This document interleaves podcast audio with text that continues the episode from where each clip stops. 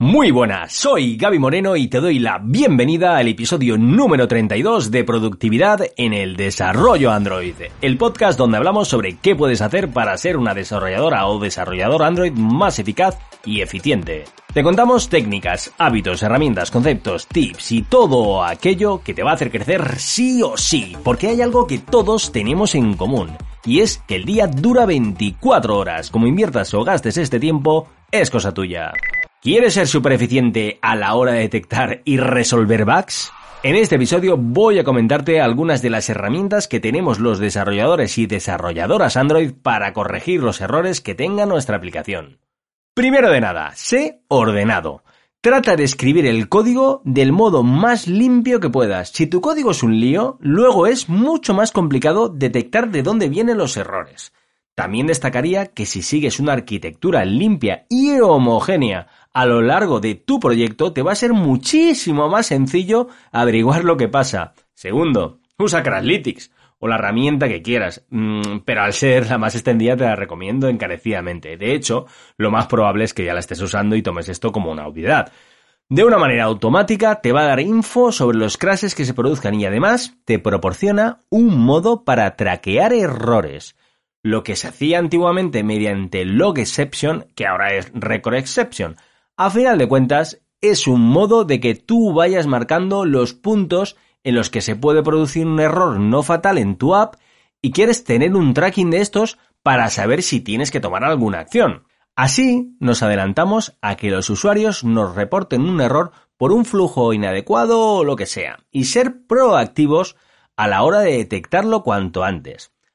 Hay que pensar que cuando un usuario nos pone una review negativa en Google Play, para empezar, es un regalo, porque es una indicación para mejorar la experiencia de nuestros usuarios.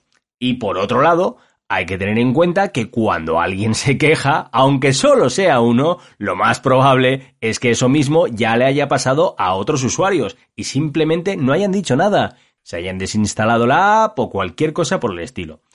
Por supuesto, tira de Google. Muchísimos errores ya le han pasado antes a alguien y googlearlos nos va a llevar a la entrada de Stack Overflow, el ISO de GitHub o lo que sea, donde encontremos directamente la solución o alguna perspectiva para poder dar con ella.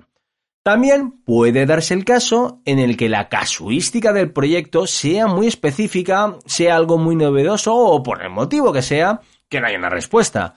Ahí ya tiraría de tratar de reproducir el error teniendo en cuenta la versión de Android del dispositivo en cuestión, el fabricante, el modelo, etc.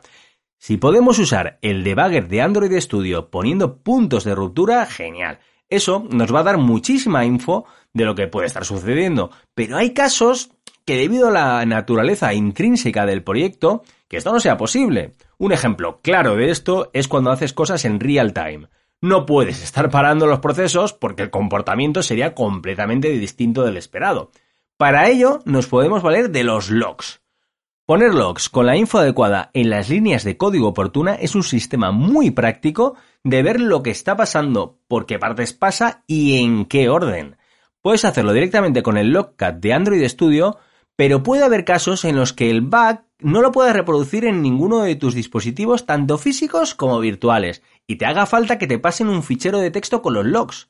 Para ello, puedes crearte un sistema que vaya escribiendo los logs en memoria y tenga una capacidad limitada, como por ejemplo los últimos 5 minutos o desde que se haya abierto la aplicación hasta que se apriete un botón, que sería el modo que tendría la persona de QA o el usuario que sea de reportar el error, y que en ese momento se vuelque toda esa info a un fichero de texto que se pueda compartir. ¿Quieres crecer como desarrolladora o desarrollador Android? Suscríbete en iBox a Productividad en el Desarrollo Android. Cabe destacar que es una mala práctica mostrar logs en las versiones de release de nuestra aplicación, ya que quizá estemos revelando más información de la que debiéramos y podemos ser más susceptibles a ataques. Por lo que esto que te comento de los logs normalmente se debería de usar solo en entornos seguros de pruebas, ¿eh? Por cierto, hay un programa que se llama Glog, G-L-O-G-G, que va muy bien para analizarlos, ya que te permite hacer búsquedas dentro del contenido del fichero de texto y que cuando clicas en la línea de los resultados de búsqueda, en el visor del documento te lleva a ese momento en concreto. Dejo un link a la web de este programa en las notas del episodio. Y si finalmente no tienes ni idea de lo que pasa, pues muy fácil, pregunta. Hay algo mágico que tiene el hecho de escribir una pregunta y es que ordena lo que nos pasa por la cabeza. Además, hay veces que mientras estás ordenando tus pensamientos al poner la explicación de lo que pasa por escrito, consigues averiguar lo que pasaba.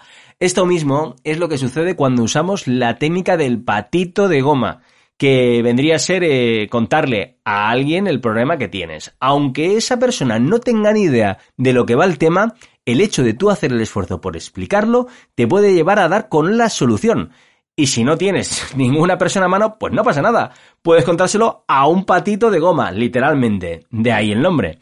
Además, en la comunidad Android hay muchos foros, canales de Slack, Telegram, etc., en los que habrá gente que te pueda y quiera ayudar. Y seguro que tú también puedes ayudar a otras personas con sus bugs, lo cual es súper gratificante. Conclusión, sé ordenado, googlea, trata de averiguar qué es lo que pasa con las diversas herramientas que tenemos a mano y si no sabes por dónde tirar, no te cortes, pregunta. Muchísimas gracias por estar al otro lado del transductor acústico. Si te ha gustado el contenido del episodio, quieres seguir creciendo como desarrollador Android y aún no lo estás, un buen modo y sencillo te voy a decir el truco es clicando el botón de suscribirte. Si tienes cualquier sugerencia, pregunta o cualquier comentario me puedes enviar un mensaje a través de la sección Hablemos de mi web gabimoreno.soy. Nos escuchamos en el próximo episodio de Productividad en el Desarrollo Android. Un abrazote.